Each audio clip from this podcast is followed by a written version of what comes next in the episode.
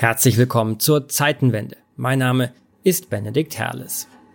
Vor einigen Wochen traf ich für diesen Podcast ARD-Journalistin Nathalie Amiri. Mit ihr diskutierte ich über die Lage im Iran und die Zukunft der Islamischen Republik.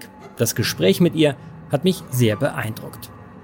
Da steht der Iran heute außenpolitisch im Grunde genommen von europäischer Sicht und von westlicher Sicht an die Wand gespielt, in einer ökonomischen Sackgasse und immer mehr vereinnahmt von China und Russland. Die Gesellschaft hat ein Leben im Inneren und ein Leben im Äußeren. Und ähm, das äußere Leben ist das, das die Islamische Republik verordnet mit all ihren islamischen Gesetzen.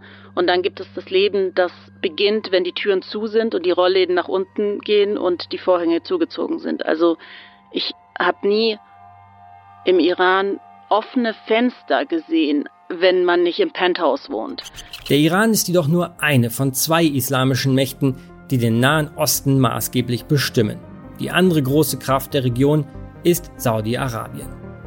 Wer die Lage am Persischen Golf und die geopolitischen Gefahren, die dort gerade entstehen, besser verstehen will, muss sich beide Seiten anschauen. Und genau das wollen wir tun. Diese Zeitenwende-Episode handelt vom Königreich Saudi-Arabien.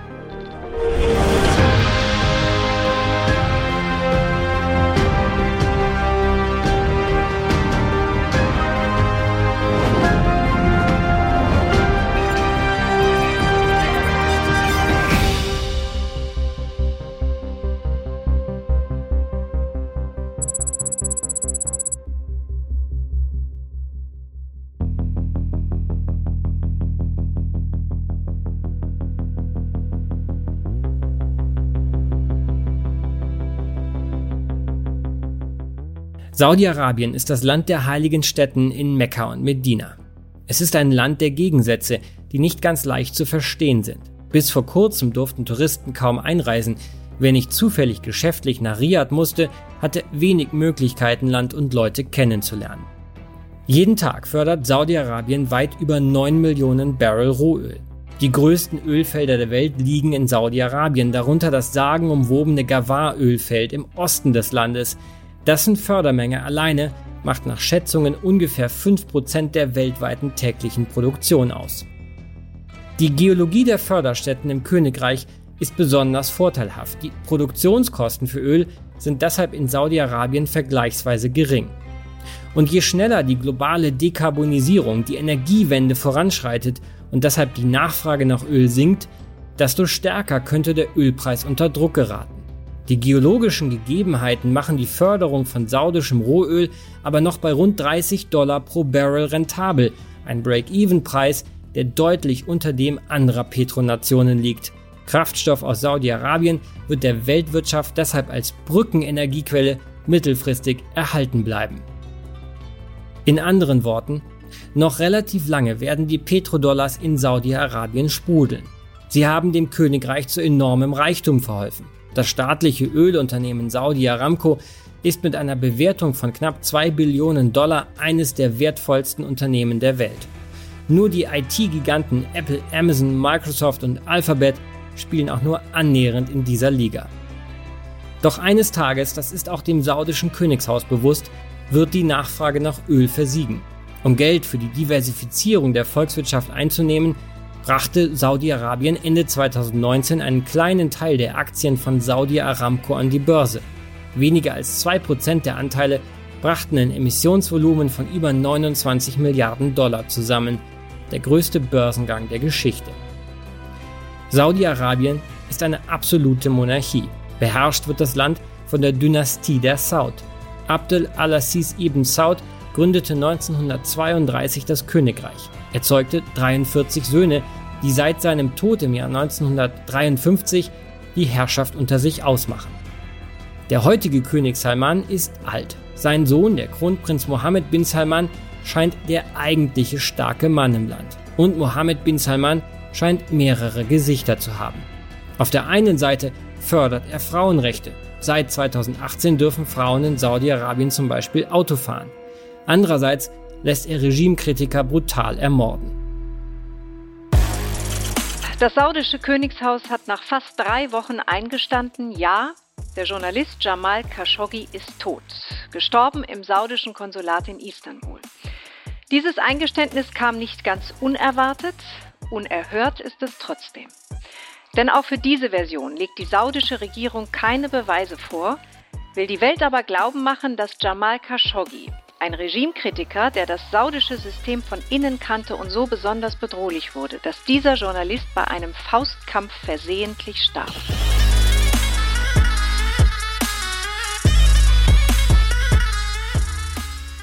Erst stritt Saudi-Arabien die Tötung des Journalisten Jamal Khashoggi ab, dabei war der Welt schon längst klar, was später durch Geheimdienste bestätigt werden würde.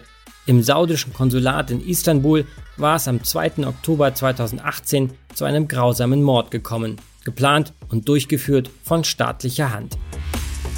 But this is from an intelligence report from the United States confirming what we had already believed to be true. And it says, We assess that Saudi Arabia's Crown Prince Mohammed bin Salman approved an operation in Istanbul, Turkey to capture or kill Saudi journalist Jamal Khashoggi. Gleichzeitig verschärft sich der Konflikt mit dem Erzrivalen Iran. Beide Länder kämpfen um die Vorherrschaft am Persischen Golf. Im Jemen führen beide Regime einen erbitterten Stellvertreterkrieg. Der Iran unterstützt die Houthi-Rebellen, die Saudis die jemenitische Regierung. Saudische Luftangriffe hatten katastrophale Folgen. Das Land versank im Chaos. Es ist eine der größten humanitären Katastrophen unserer Zeit. In Yemen's capital, devastating airstrikes from Saudi Arabia. A new offensive to drive out Iranian backed rebels who seized control of the capital and key military sites. Officials say the Saudi campaign was quickly planned, catching top U.S. military commanders off guard. Iranische Kräfte griffen im September 2019 saudische Ölanlagen an. Die Ölproduktion des Landes brach anschließend um rund die Hälfte ein. Das saudische Königreich zeigte sich verwundbar. Die traditionelle Schutzmacht der Saudis sind die Vereinigten Staaten. Donald Trumps erste Dienstreise führte ihn noch nach Riyadh. Die Bilder eines fröhlichen Präsidenten beim Säbeltanz mit den Scheichs gingen um die Welt. Doch an solche Wüstentrips dachte Biden zu Beginn seiner Amtszeit nicht mehr. Die USA haben den Nahen Osten längst depriorisiert. Der Fokus der US-amerikanischen Außenpolitik liegt auf dem indopazifischen Raum. Im Schatten der großen Rivalität mit dem systemischen Gegner China verliert Saudi-Arabien an außenpolitischer Bedeutung. Dafür ergeben sich im Nahen Osten neue Koalitionen. Nichts versöhnt bekanntlich so gut wie eine gemeinsame Feindschaft. Seit längerem arbeiten die Sicherheitsdienste von Israel und Saudi-Arabien gut zusammen. Die zentrale Konfliktlinie der Region verläuft nicht mehr zwischen Israel und der arabischen Welt, sondern zwischen Israel und den arabischen Ländern auf der einen Seite und dem Iran bzw. den von Teheran gesteuerten Kräften auf der anderen. Diese Konfliktlinie ist brandgefährlich.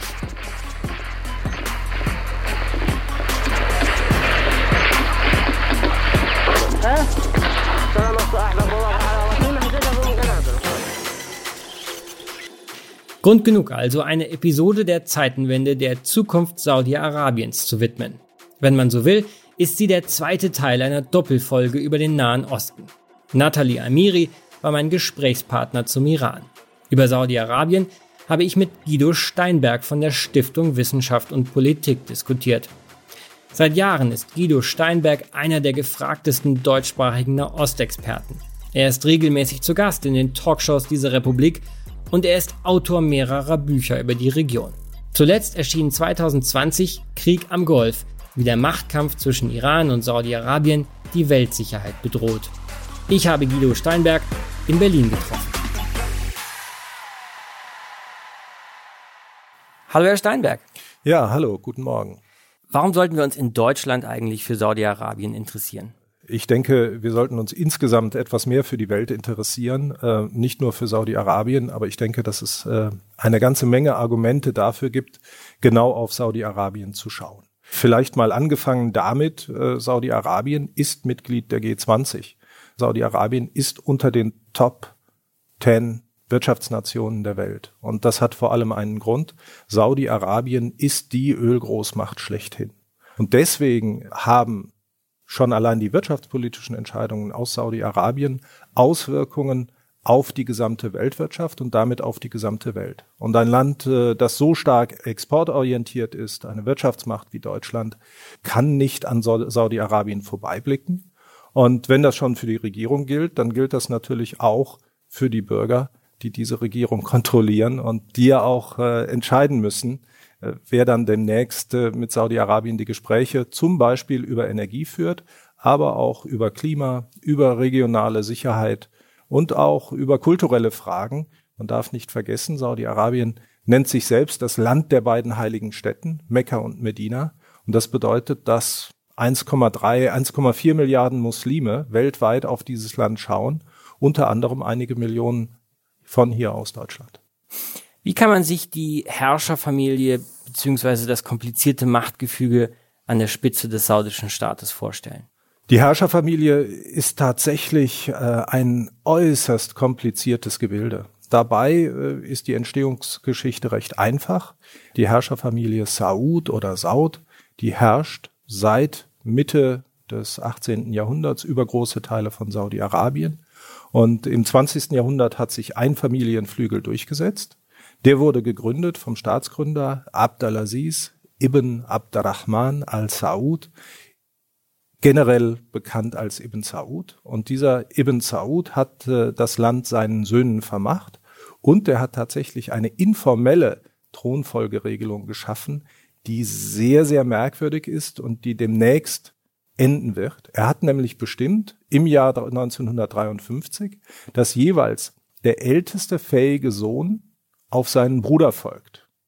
Und das bedeutet, dass seit 1953 Brüder in Saudi-Arabien herrschen. Und allein aus biologischen Gründen muss dieses System irgendwann enden. Und so wie es aussieht, endet es mit dem gegenwärtigen König. Das ist äh, Salman, der Sohn von Abdelaziz geboren im Jahr 1936. Salman äh, ist krank, aber ist wohl noch im Besitz äh, seiner geistigen Kräfte.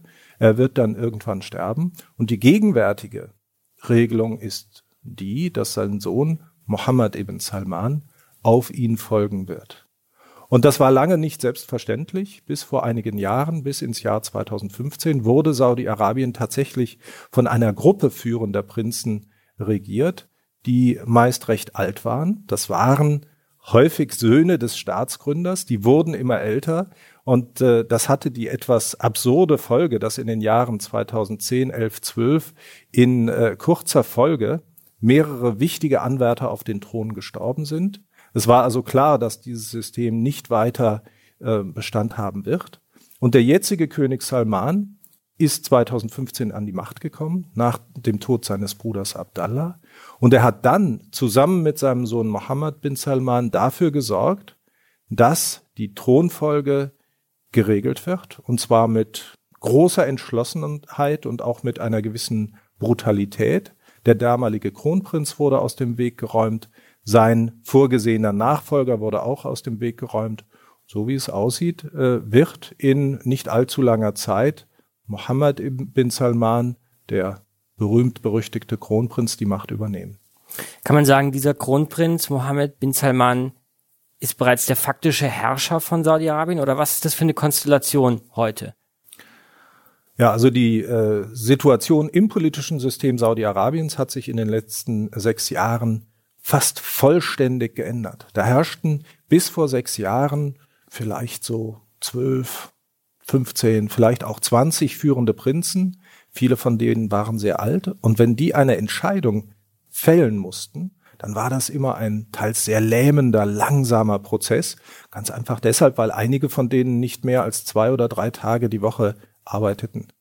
Und äh, das hat sich jetzt vollkommen geändert. Es gibt äh, diesen einen Nachfolger, der für alle wichtigen Politikbereiche zuständig ist. Also man kann sagen, dass Mohammed bin Salman heute schon der Herrscher Saudi-Arabiens ist.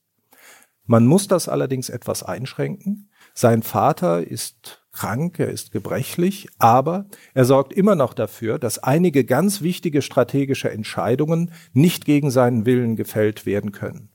Und da denke ich vor allem an eine Entscheidung, das ist nämlich die, sich weiter Israel anzunähern. Wir wissen das alle, vor einigen Monaten haben die Vereinigten Arabischen Emirate und Bahrain, also zwei eng mit Saudi-Arabien verbündete Staaten, Frieden mit Israel geschlossen.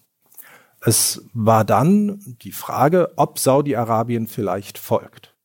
Und äh, letzten Endes hat König Salman wohl dafür gesorgt, dass dieser Friedensschluss nicht zustande kommt, möglicherweise gegen den Willen seines Sohnes.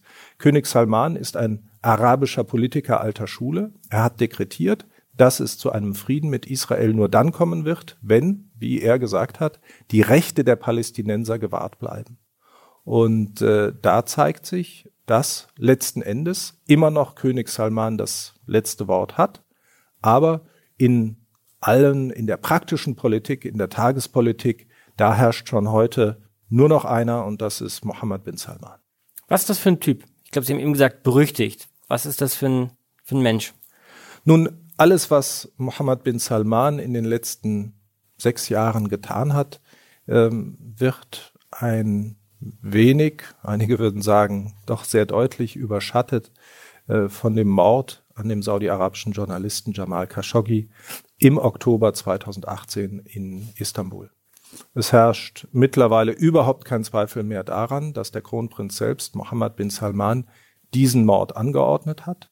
Der fand dann statt im saudi-arabischen Konsulat in der türkischen Stadt Istanbul und äh, der Mord muss wohl auch in seinen Details sehr brutal gewesen sein.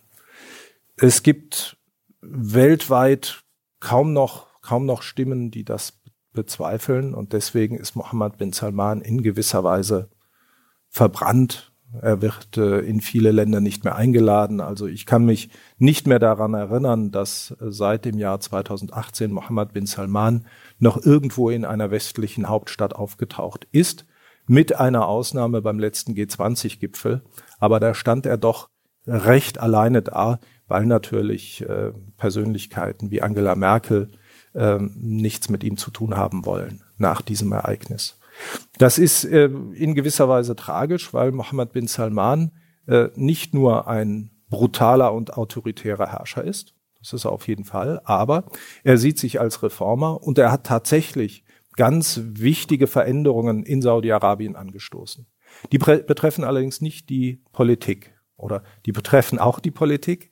Äh, Saudi-Arabien wird nämlich heute sehr viel durchgreifender autoritär regiert als noch vor einigen Jahren. Vor einigen Jahren, sprich bis 2015, konnten sie als saudi-arabischer Bürger, zumindest als Sunnit, ähm, mit einem Standing in der dortigen Gesellschaft natürlich Regierungspolitik kritisieren. Es gab zwei Tabus. Das war die Religion und das war die Herrscherfamilie und vor allem die Person des Königs. Heute geht das nicht mehr. Es sitzen Leute im Gefängnis nur deshalb, weil sie die Politik des Königreichs beispielsweise gegenüber dem Golfemirat Katar ähm, nicht nur kritisiert oder nicht einmal kritisiert haben, sondern nicht unterstützt haben. Und äh, das ist tatsächlich eine Neuerung. Also äh, Mohammed bin Salman duldet überhaupt keinen Widerspruch mehr, selbst wenn dieser Widerspruch implizit ist. Und die Tatsache, dass äh, Jamal Khashoggi äh, das unterschätzt hat, ist wahrscheinlich der Grund dafür, dass er ins Konsulat, überhaupt ins Konsulat gegangen ist und dann ermordet wurde. Also Saudi-Arabien ist politisch sehr, sehr viel repressiver geworden, als es das in der Vergangenheit war. Und äh, dann gibt es natürlich die sozialen, die wirtschaftlichen, auch die kulturellen Reformen. Und da muss man sagen, dass Saudi-Arabien sich schon massiv verändert hat. Sie sehen heute viele Frauen im Arbeitsleben. Also die meisten, die meisten Male, die ich in Saudi-Arabien war, da konnte man nicht in ein Café gehen und äh, von einer Frau bedient werden. Das gibt es jetzt. Da gibt es im Starbucks und in anderen Läden, in die junge Leute so gehen, sel ganz selbstverständlich junge Frauen die dort arbeiten. In den Supermarktkassen gibt es immer mehr Frauen. Ähm, da verändert sich also tatsächlich etwas. Die berüchtigte Religionspolizei, die es in Saudi-Arabien immer noch gibt, äh, die kontrolliert immer noch, dass beispielsweise während des Gebets die Läden geschlossen sind, aber sie tritt doch sehr, sehr viel vorsichtiger auf. Und ganz wichtig ist, dass äh, Mohammed bin Salman auch äh, im Wirtschaftsbereich verstanden hat, dass das Königreich sich verändern muss Und äh, er setzt da vor allem auf die Förderung der Privatwirtschaft. Er setzt auf große Projekte, die Saudi-Arabien ja zu einem in, in, das, in das 21. Jahrhundert äh, führen. In gewisser Weise kann man sagen, dass er die Strategie von kleineren Golfstaaten kopiert, also dass Flughäfen gebaut werden, dass neue Städte gebaut werden, dass ganz viel in Architektur investiert wird, um auf diese Art und Weise zum einen die Privatwirtschaft zu fördern, aber auch ähm, Wirtschaftsmodelle der Zukunft zu prägen. Ähm, ob ihm das gelingt, äh, das werden wir, werden wir sicherlich im Laufe des Gesprächs noch weiter diskutieren. Wie kann man das erklären? Auf der einen Seite mehr Rechte für Frauen, sozialer Aufbruch, auf der anderen Seite immer stärkere Repression. Was ist da der Plan dahinter? Das ist ja ein Widerspruch eigentlich. Ja, also dieses Reformprogramm ähm, hört sich widersprüchlich an, ist es aus meiner Sicht aber nicht. Äh, wir haben es hier mit einem Herrscher zu tun, der der festen Überzeugung ist, dass Saudi-Arabien nur unter seiner Herrschaft und der Herrschaft seiner Nachkommen wirklich gedeihen kann. Da ist er keine Ausnahme. Wir sehen das auch in anderen, anderen Ländern, nicht nur des Nahen Ostens. Und ich glaube, dass es Sinn macht, vielleicht auch einige Jahrzehnte zurückzugehen und einmal auf die Türkei zu schauen. Auch Kemal Atatürk äh, war kein demokratischer Reformer. Das war ein autoritärer Reformer, der eine Vision hatte für sein Land. Und die hat er mit allen Mitteln durchgesetzt. Und genauso ist es bei Mohammed bin Salman auch. Er ist fest davon überzeugt, dass er seine Reformen nur dann durchsetzen kann und dass er Saudi-Arabien nur dann in die Wirtschaft des 21. Jahrhunderts, die Weltwirtschaft integrieren kann, wenn er tatsächlich die totale Kontrolle über das Land hat. Und das erklärt aus meiner Sicht, warum wir auf der einen Seite ähm, teils sehr positive, also aus westlicher, aus, aus der Sicht eines liberalen Demokraten, sehr positive Reformschritte sehen vor allem was die Frauen angeht, ähm, aber auch insgesamt äh, die Rolle der, der Religion im Land und auf der anderen Seite einen Trend zum Autoritarismus, der dann in diesem einen Extremfall sogar dahin führt, dass ein aus meiner Sicht wirklich harmloser und auch gar nicht so sehr oppositioneller Journalist ähm, ermordet wurde. Themawechsel. Reden wir über Geopolitik und über Sicherheitspolitik. Die Rivalität zwischen dem Iran und Saudi-Arabien hat sich ja zu dem alles dominierenden Konflikt im Nahen Osten entwickelt. Sie schreiben in Ihrem Buch, dass dieser mittlerweile sogar den uralten Israel-Konflikt in gewisser Weise überlagert. Wie konnte es so weit kommen? Ich glaube, man kann den Grund recht exakt benennen, und zwar mit einem Wort. Das Wort ist Öl. Man kann doch feststellen, dass äh, der geopolitische Schwerpunkt des gesamten Nahen Ostens von West nach Ost äh, gewandert ist. Also die großen Kriege, die großen Konflikte der Jahre 1948 bis 1982, vielleicht kann man auch noch sagen 1985, also sprich der Libanonkrieg, der erste Libanonkrieg der Israelis, ähm, die haben in diesem Gebiet stattgefunden. Also Israel, Nachbarstaaten, Libanon, Syrien, Jordanien, Ägypten. Die Welt hat damals zu Recht auf diese Region geschaut, weil der Konflikt nicht nur, nicht nur das Konfliktgeschehen im Nahen Osten geprägt hat, sondern auch weltweit. Also man kann einerseits beobachten, dass alle Staaten in der Region sich irgendwie zu den Konflikten zwischen Israel und seinen Nachbarn verhalten mussten. Also die Iraker zum Beispiel haben 1973 Truppen geschickt.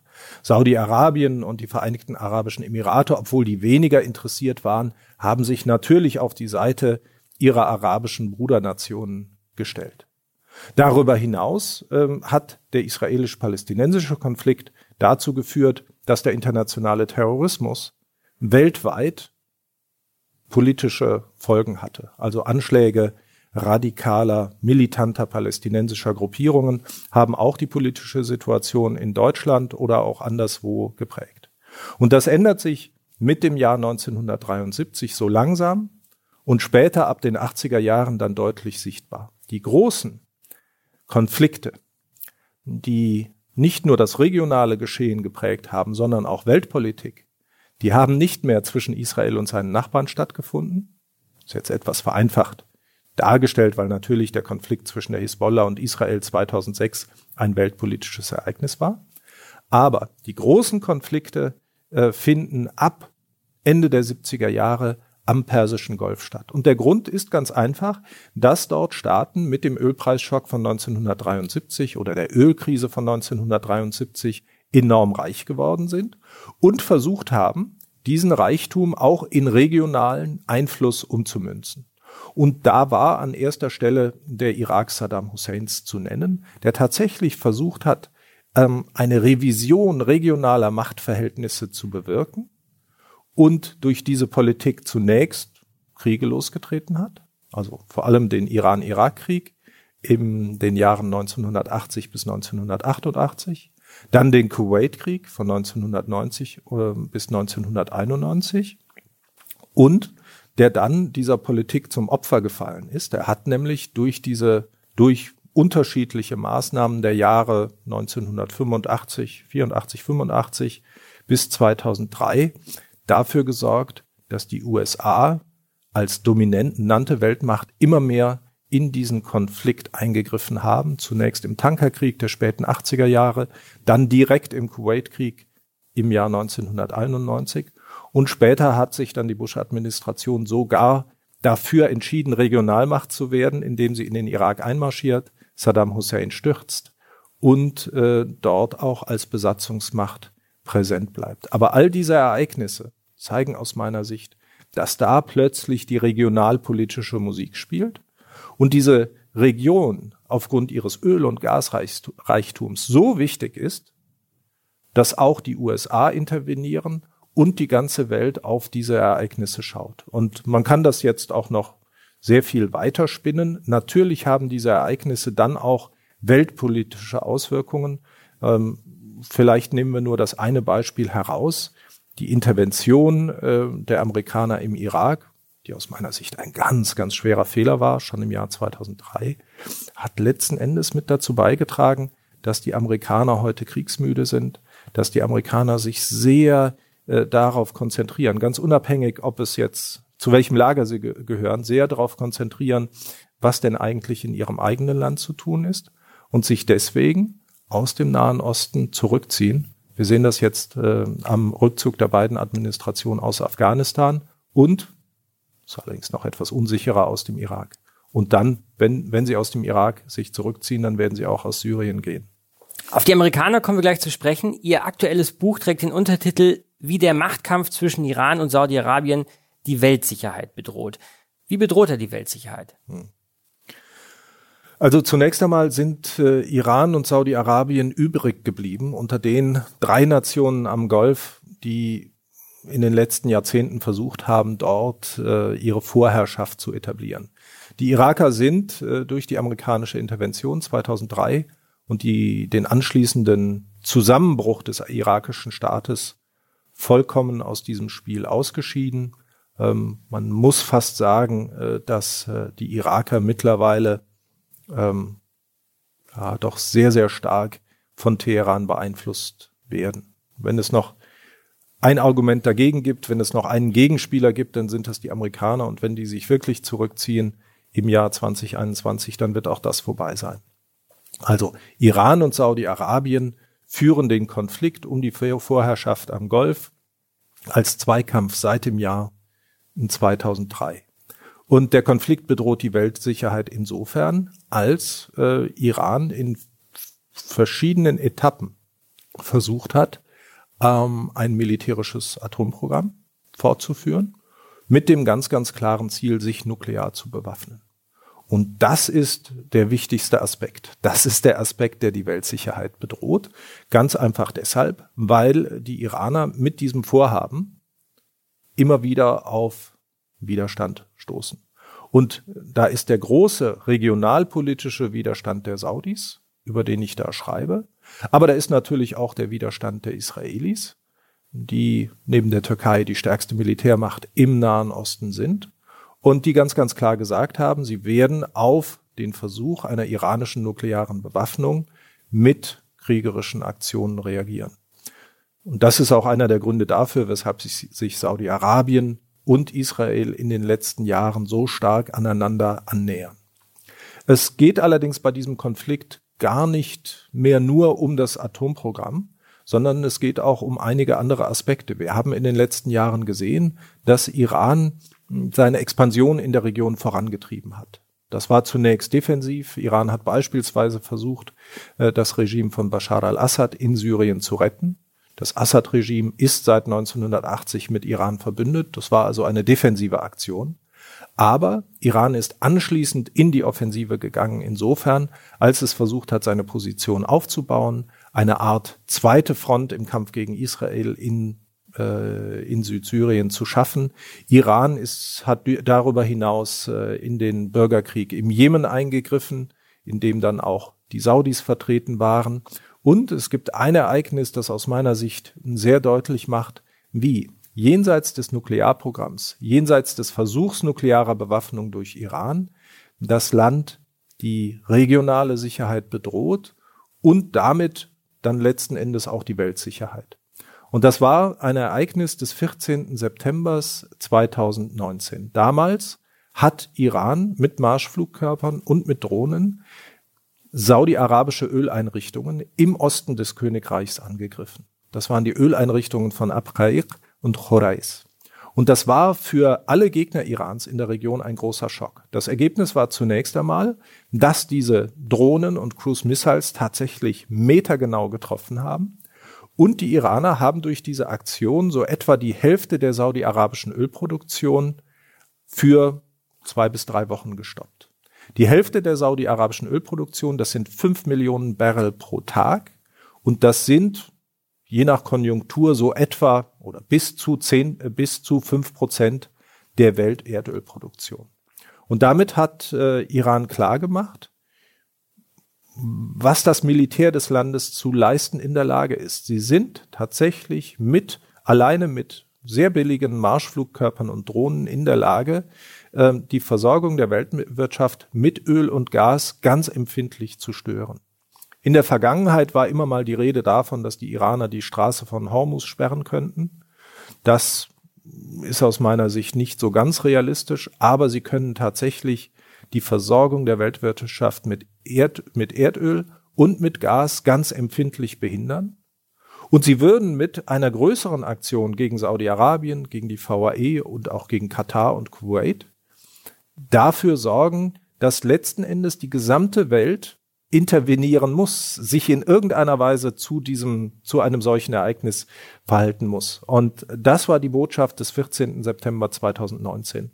Die hat aus meiner Sicht nicht nur die Regionalpolitik entscheidend beeinflusst, sondern auch die Weltpolitik. Die Regionalpolitik insofern, als die Saudis, die Emiratis, aber auch die Israelis sich natürlich jetzt verstärkt Gedanken machen, wie sie denn ihre Bevölkerung und vor allem ihre kritische Infrastruktur vor iranischen Angriffen im Falle eines Falles schützen können. Und das hat die Weltpolitik insofern geändert, als es natürlich das Kalkül der Amerikaner und anderer Weltmächte sich jetzt ändern muss. Das Kalkül bisher war immer, dass wenn in Verhandlungen mit Iran Iran auf eine nukleare Bewaffnung verzichtet, sein ähm, Atomprogramm nuklearen Kontrollen und, unterwirft, dass dann die größte Gefahr gebannt ist. Jetzt zeigen die Iraner aber, dass sie im Schatten der Atomverhandlungen ähm, Waffen entwickelt haben und in gewisser Weise auch perfektioniert haben, äh, die ihnen dabei helfen können, die Golfregion zu dominieren. Darauf müssen die Amerikaner reagieren, aber ich bin mir auch sehr sicher, dass in Moskau und in Peking verstärkt darüber nachgedacht wird, wie denn äh, mit diesem Iran umzugehen ist. Für die gegenwärtige Situation heißt das vor allem, dass die Atomverhandlungen gar nicht mehr so wichtig sind, sondern und dass es im Verhältnis zu Iran um dreierlei Dinge gehen muss, nämlich einmal um die Frage eine, einer nuklearen Bewaffnung, zweitens um die Frage des Raketen-, Drohnen- und Marschflugkörperprogramms und drittens natürlich auch um die Expansion in der Region, weil äh, die Iraner in gewisser Weise Milizen als Flugzeugträger benutzen. Die Hisbollah, die verfügt im Südlibanon über iranische Drohnen, Raketen äh, und auch wahrscheinlich auch Da bin ich mir nicht ganz sicher, wahrscheinlich aber auch äh, über Marschflugkörper. Und ähm, damit, ähm, damit ist Iran Regionalmacht. Also das ist, wenn man, wenn man es so will, ist äh, das, das tragische Ergebnis von fast 20 Jahren amerikanischer Irakpolitik, dass die Iraner heute stärker sind denn je und äh, nicht nur Israel bedrohen, sondern auch Saudi-Arabien, die Vereinigten Arabischen Emirate, damit die Weltwirtschaft und damit auch die Weltsicherheit. Wir hatten ja in der Zeitenwende eine eigene Episode über den Iran mit Nathalie Amiri und da wurde klar, wie sehr sich äh, Russland und vor allen Dingen auch China mittlerweile im Iran auch wirtschaftlich engagieren. Kann man hier sagen, es könnte zu einer Blockbildung kommen zwischen auf der einen Seite Russland, Iran, China und auf der anderen Seite Israel, die USA und Saudi-Arabien beziehungsweise die anderen Golfstaaten? Ja, ich denke, dass, dass, ähm, dass eine Blockbildung noch, noch nicht zu sehen ist. Äh, ob es zu der kommt, hängt äh, aus meiner Sicht vor allem davon ab, wie sich die amerikanisch-chinesischen Beziehungen in den nächsten Jahrzehnten entwickeln. Ähm, die Interpretation der beiden Administrationen ist ganz offen, offenbar die, dass wir da auf eine größere Konkurrenz zusteuern. Deswegen ist es auch nicht unrealistisch, dass wir es da irgendwann im Nahen Osten mit zwei Blöcken zu tun haben. Da steht allerdings im Moment noch die chinesische Politik im Wege. China will diese Großmachtkonkurrenz nicht, weil sie wissen, dass sie in ganz vielen Bereichen immer noch im Hintertreffen sind. Ähm, und China setzt im Nahen Osten vor allem auf gute Beziehungen zu möglichst vielen Wirtschaftsmächten. Das ist im Moment immer noch die Politik. Also China möchte enge und gute Beziehungen zu Iran, vor allem für den Fall, dass Iran mal wieder Öl exportiert. Man darf darüber hinaus nicht vergessen, dass äh, Iran ein äußerst bevölkerungsreiches Land ist mit einer vergleichsweise ganz gut, immer noch ganz gut ausgebildeten Bevölkerung, also so in, insgesamt etwa 80 Millionen. Ich glaube, es sind mittlerweile schon mehr. Darüber hinaus setzt China aber auch auf enge Beziehungen zu den Golfstaaten, aus denen das Land ja auch einen Großteil seines Erdöls bezieht.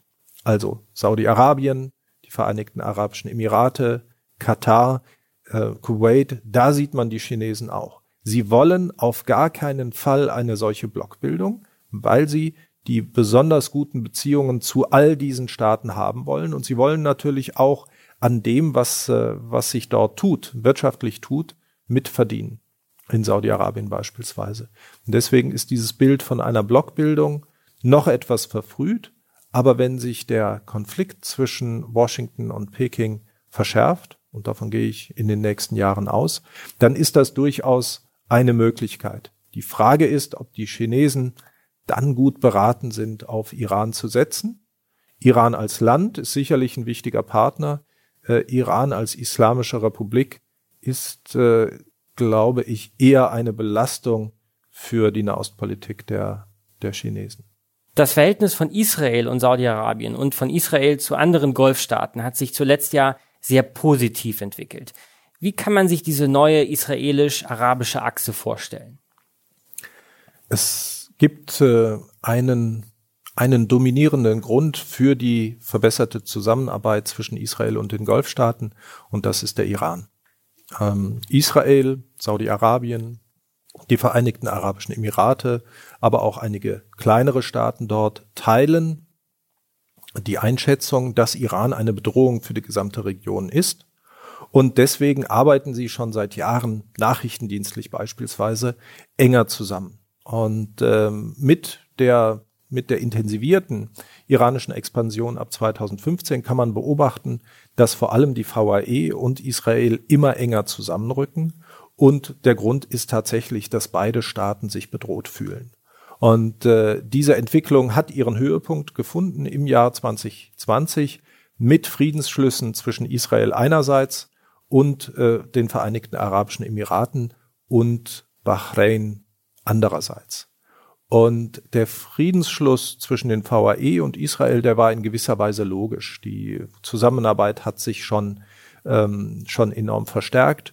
Die VAE sind ein sehr gut kontrollierter autoritärer Staat. Deswegen muss Abu Dhabi auch nicht mit größerem innenpolitischen Widerstand rechnen. Das merkt man ja beispielsweise daran, dass auch Israelis jetzt ganz frei in die VAE reisen können. Ich glaube, es sind Zehntausende schon im letzten Winter nach, äh, nach Dubai geflogen, wie die Israelis so sind. Die haben die Chance sofort genutzt. Und ähm, das ist natürlich zunächst einmal eine, eine positive Entwicklung, ein Friedensschluss, aber man muss im Hinterkopf behalten, dass der Grund wahrscheinlich geostrategischer Natur ist und auf Konflikte der Zukunft hinweisen kann. Dass Saudi-Arabien zumindest implizit mit an Bord ist, kann man daran erkennen, dass, dass Bahrain auch einen entsprechenden Friedensvertrag unterschrieben hat.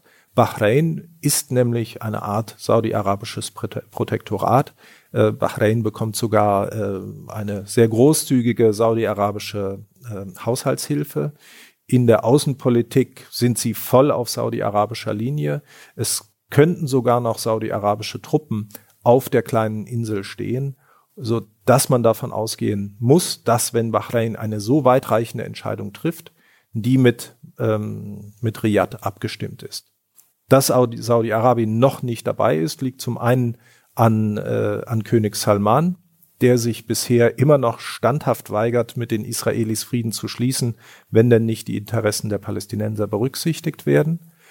Ob äh, nach einem Tode von Salman sein Sohn Mohammed bin Salman aber einen Frieden schließt, ist bisher noch unklar. Man darf nicht vergessen, dass Saudi-Arabien auch als Land der heiligen Städten von Mekka und Medina ähm, auf einen solchen Friedensschluss mit sehr viel mehr Protesten aus der gesamten äh, islamischen Welt ähm, rechnen müsste. Aber insgesamt denke ich, kann man sagen, das ist eine positive Entwicklung. Aber der, der, der Grund für Riyadh, für Abu Dhabi äh, und auch für Manama, diese Nähe zu Israel zu suchen, ist eine gemeinsame Bedrohung. Und ich bin mir sehr sicher, dass wir in den nächsten Jahren auch noch äh, Versuche sehen werden, militärisch, also zumindest durch Aufrüstung, durch gemeinsame Manöver äh, und vielleicht auch durch gemeinsame Militäraktionen auf Iran zu reagieren. Der Fokus der amerikanischen Außenpolitik hat sich ja verschoben vom Nahen Osten in Richtung Asien. Biden will sich eigentlich aus der Region mehr oder weniger zurückziehen. Sie haben es ja auch schon erwähnt. Was bedeutet das ganz konkret für Saudi-Arabien? Ja, die äh, amerikanische Politik äh, ist ein ganz wichtiger Grund dafür, dass hier nun Regionalstaaten neue Wege gehen. Man sieht das insgesamt. Regionalstaaten versuchen Einfluss zu nehmen. Die Iraner seit 2015 im Irak, in Syrien, im Jemen, im Libanon. Man sieht es an der Türkei, in Libyen und in Syrien.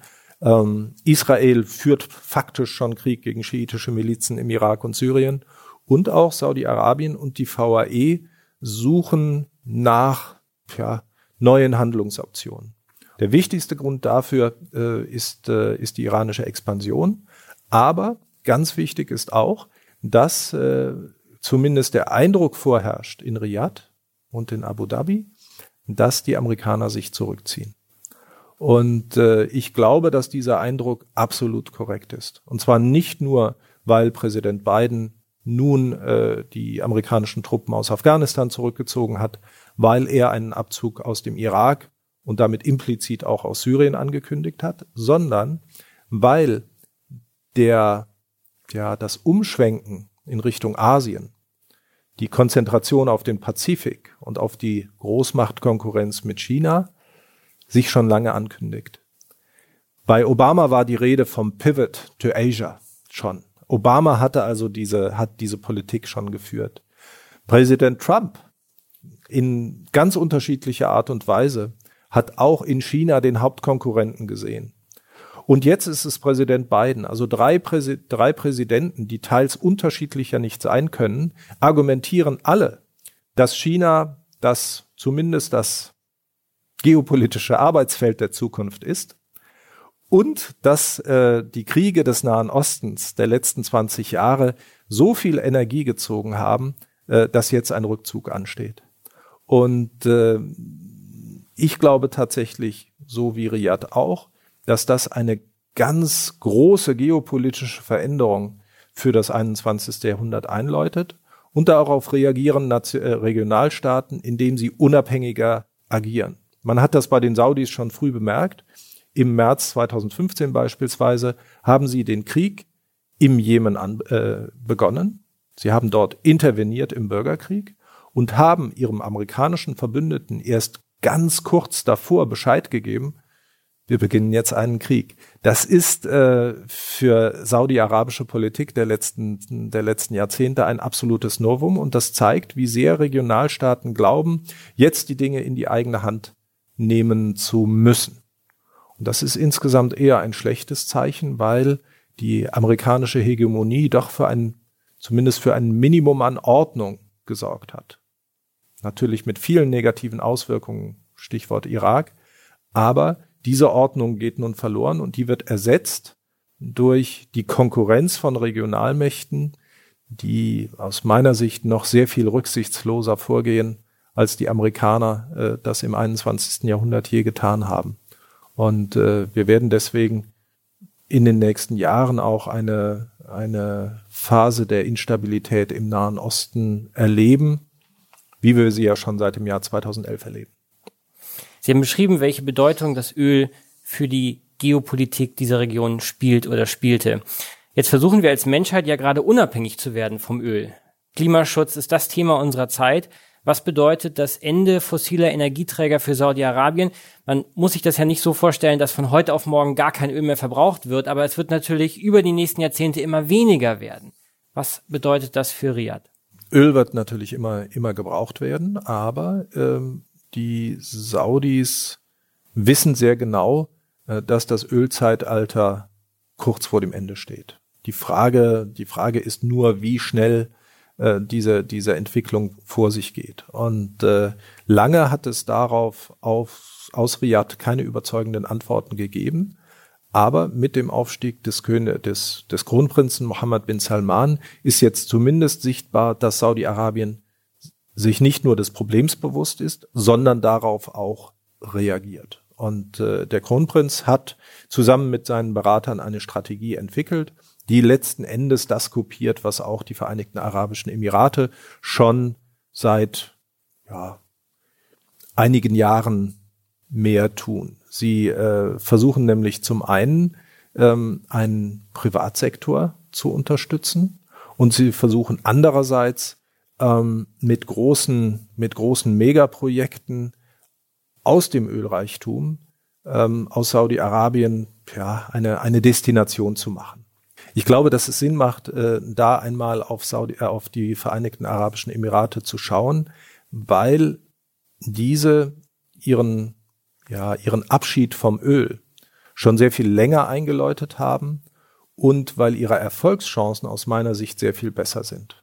Und äh, das hat mehrere Gründe. Zum einen ähm, war der, der, der Leidensdruck in den Emiraten schon früh sehr groß. Und zwar in einem der sieben Emirate, das war Dubai. Dubai hat ohnehin nicht sehr viel Öl gefördert, aber dieses Öl war schon in den 90er, 1990er Jahren fast versiegt. Und deswegen hat, äh, hat Dubai sehr schnell auf Diversifizierung gesetzt. Die haben das Geld benutzt, ähm, in, um einen Hafen auszubauen, einen Flughafen zu bauen, jetzt einen neuen Flughafen zu bauen, eine große äh, internationale Airline zu, zu schaffen. Und sie haben auch Dubai als Destination ausgebaut. Und äh, Dubai hat damit in gewisser Weise vorgemacht, wie es gehen kann. Aus meiner Sicht immer noch ähm, problematisch, weil sich während der Wirtschafts- und Finanzkrise von 2008, 2009 gezeigt hat, wie abhängig Dubai von den Öleinnahmen seines Nachbarn Abu Dhabi ist. Aber da wird gezeigt, wie durch staatliche Intervention Privatwirtschaft gefördert äh, werden kann und Wirtschaftszweige aufgebaut werden, die eigentlich vollkommen landesfremd waren. Und so ähnlich stellt sich wohl Saudi-Arabien seine Zukunft auch vor. Saudi-Arabien baut jetzt neue Städte. Ein Beispiel ist Neom ähm, im Nordwesten des Landes, also nah an Israel und auch nah an Ägypten am Roten Meer. Es ähm, versucht seine Infrastruktur zu erneuern und ähm, es hat dazu ein Instrument geschaffen, das ist der saudi-arabische Staatsfonds. Aus diesem Staatsfonds soll nun zum einen Geld zurückgelegt werden für die Zeit nach dem Öl. Und mit äh, dem anderen Teil des Staatsfonds soll versucht werden, die Privatwirtschaft zu fördern.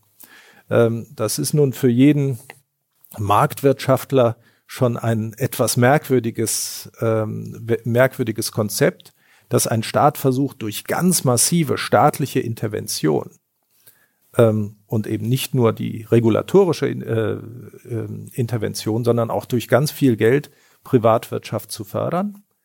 Aber das ist das saudi-arabische Modell. Saudi-Arabien nennt das die Vision 2030. Und äh, aus meiner Sicht ist bisher noch nicht abzusehen, ob das zu einem Erfolg wird. Was meines Erachtens dagegen spricht, ist, dass Saudi-Arabien ähm, im Gegensatz zu den kleinen Golfstaaten über eine ordentlich große Bevölkerung verfügt. Wir sind so mit Ausländern vielleicht bei 32 4 oder auch 34 Millionen Einwohnern. Da kann man nicht einfach dadurch, dass man Geld beiseite legt, dass ein Staatsfonds dann in das ist jetzt etwas polemisch, in Fußballclubs äh, in Europa invest, äh, investiert, die Grundlagen für die Zukunft stellen. Das Geld wird für diese große Bevölkerung ganz einfach nicht reichen. Auf der anderen Seite haben wir äh, in Saudi-Arabien ohnehin eine Privatwirtschaft, die seit Jahr und Tag ganz gut arbeitet, die aber nicht größer wird. Sie wird ganz einfach, äh, ich sage das jetzt mal unökonomisch, erdrückt von diesem übergroßen Ölsektor ähm, und, äh, und auch der Petrochemie, dem einzigen Sektor, der vielleicht äh, außerhalb des engeren des, des Ölverkaufs funktioniert. Und deswegen bin ich da doch sehr skeptisch, ob dieses Entwicklungsmodell funktionieren kann. Wie gesagt, aus meiner Sicht ist es schon ein äh, großer Fortschritt, dass Saudi-Arabien jetzt, jetzt, eine Führung hat, die das Problem erkennt und versucht äh, entgegenzusteuern. Ich befürchte aber, dass all diese Maßnahmen nicht ausreichen werden, um Saudi-Arabien ähm, zu einem Nicht-Erdölstaat zu machen.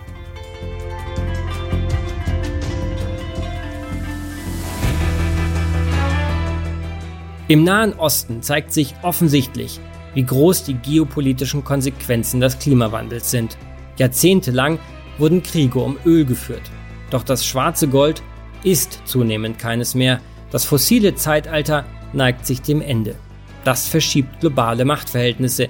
Amerika, die große Interventionsmacht im Nahen Osten, wendet seine Außen- und Sicherheitspolitik zunehmend dem fernen Osten zu. China ist der systemische Wettbewerber des 21. Jahrhunderts. Der Persische Golf könnte dabei zum Nebenschauplatz werden. Saudi-Arabiens Wohlstand und sein Einfluss in der Welt sind nicht auf Wüstensand, sondern auf Öl gebaut. Sicher, diese Rohstoffmacht wird nicht von heute auf morgen verschwinden, aber das Land muss sich neu erfinden. Der Erfolg dieser Transformation wird das Schicksal Saudi-Arabiens maßgeblich bestimmen. Guido Steinberg ist bei seiner Prognose für das Jahr 2051 einigermaßen pessimistisch. Tatsächlich kann ich mich bei allen meinen Interviewgästen an keine so negative Aussicht erinnern. Ich wünschte, diese Episode der Zeitenwende könnte positiver enden. Aber Guido Steinberg ist vermutlich Realist. Letzte Frage stelle ich allen meinen Gästen, nämlich die Frage nach dem Jahr 2051, die Mitte des Jahrhunderts. Ich gehe in Rente, noch 30 Jahre. Deshalb, ähm, wo steht Saudi-Arabien im Jahr 2051? Es gibt ja mittlerweile das Beispiel eines Ölstaates, der, der einmal äh, märchenhaft reich war und mittlerweile so gut wie kein Öl mehr produziert, praktisch vollkommen pleite ist äh, und kurz vor dem Zerfall steht. Vielleicht schon in einem Zerfallsprozess ist und äh, das ist Venezuela. Und ich befürchte, dass auch Saudi-Arabien den Weg Venezuelas gehen wird. Das geht auch schon aus meinen Antworten aus, auf die letzte Frage äh, hervor, wo ich geschildert habe, dass ich nicht glaube, dass Reformprogramme wie die Vision 2030 in der Lage sind, aus Saudi-Arabien einen einen modernen Staat zu machen mit einem Wirtschaftssystem, das unabhängig ist vom Ölexport. Ich glaube auch nicht, dass die, dass die Saudis als Bevölkerung die Energie und auch noch die Härte ähm, aufbringen, diesen Veränderungsprozess der nächsten Jahre so zu gehen, dass sie dabei erfolgreich sind. Es werden einige erfolgreich sein, die werden dann nach London gehen oder nach Mar Marbella, wo sie, wo die ganz reichen Saudis heute auch schon sind. Aber ich glaube nicht, dass Saudi-Arabien diesen, diesen, diesen, diesen Transformationsprozess überstehen wird. Ich befürchte eher, dass das Land äh, nach dem Ende des Erdölzeitalters wieder sehr viel ärmer wird, dass es zu Konflikten kommen wird ähm, und dass Saudi-Arabien vielleicht auch mal wieder in seine Einzelteile zerfällt. Wir dürfen das nicht vergessen, Saudi-Arabien ist kein homogener Staat, sondern äh, geschaffen worden durch eine durch Eroberungszüge, die im 18. Jahrhundert begonnen haben und im 20. Jahrhundert erneuert wurden. Wir haben ganz große Unterschiede zwischen der Region um Mekka und Medina, genannt Hijaz. Wir kennen das alles noch von, von der guten deutschen Hejazbahn. Wir haben dann Zentralarabien, wo eigentlich die Hausmacht der Herrscherfamilie lebt. Ähm, eine Hausmacht allerdings, die sich, die, die durchaus einige Probleme mit dem Modernisierungsprozess des, äh, mit dem Modernisierungskurs des Kronprinzen hat. Wir haben dann den Osten mit einer stark schiitisch geprägten Bevölkerung und wir haben noch den Südwesten an der jemenitischen Grenze, sehr bevölkerungsstark und kulturell ganz andersartig. Ähm, also ich befürchte, dass die zentrifugalen Tendenzen in Saudi-Arabien zunehmen werden, in dem Moment, in dem das Öl nicht mehr so fließt wie heute. Und äh, ich denke, dass dieser Prozess auch schon deutlich früher einsetzen wird als im Jahr 2051. Vielen Dank, Herr Steinberg. Ich danke. Mein Name ist Benedikt Herles. Vielen Dank fürs Zuhören und bis zum nächsten Mal bei der Zeitenwende.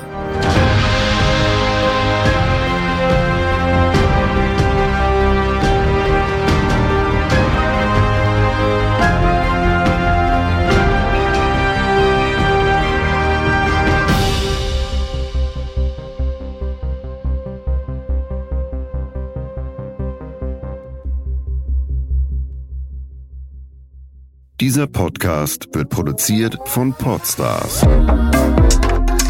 bei OMR.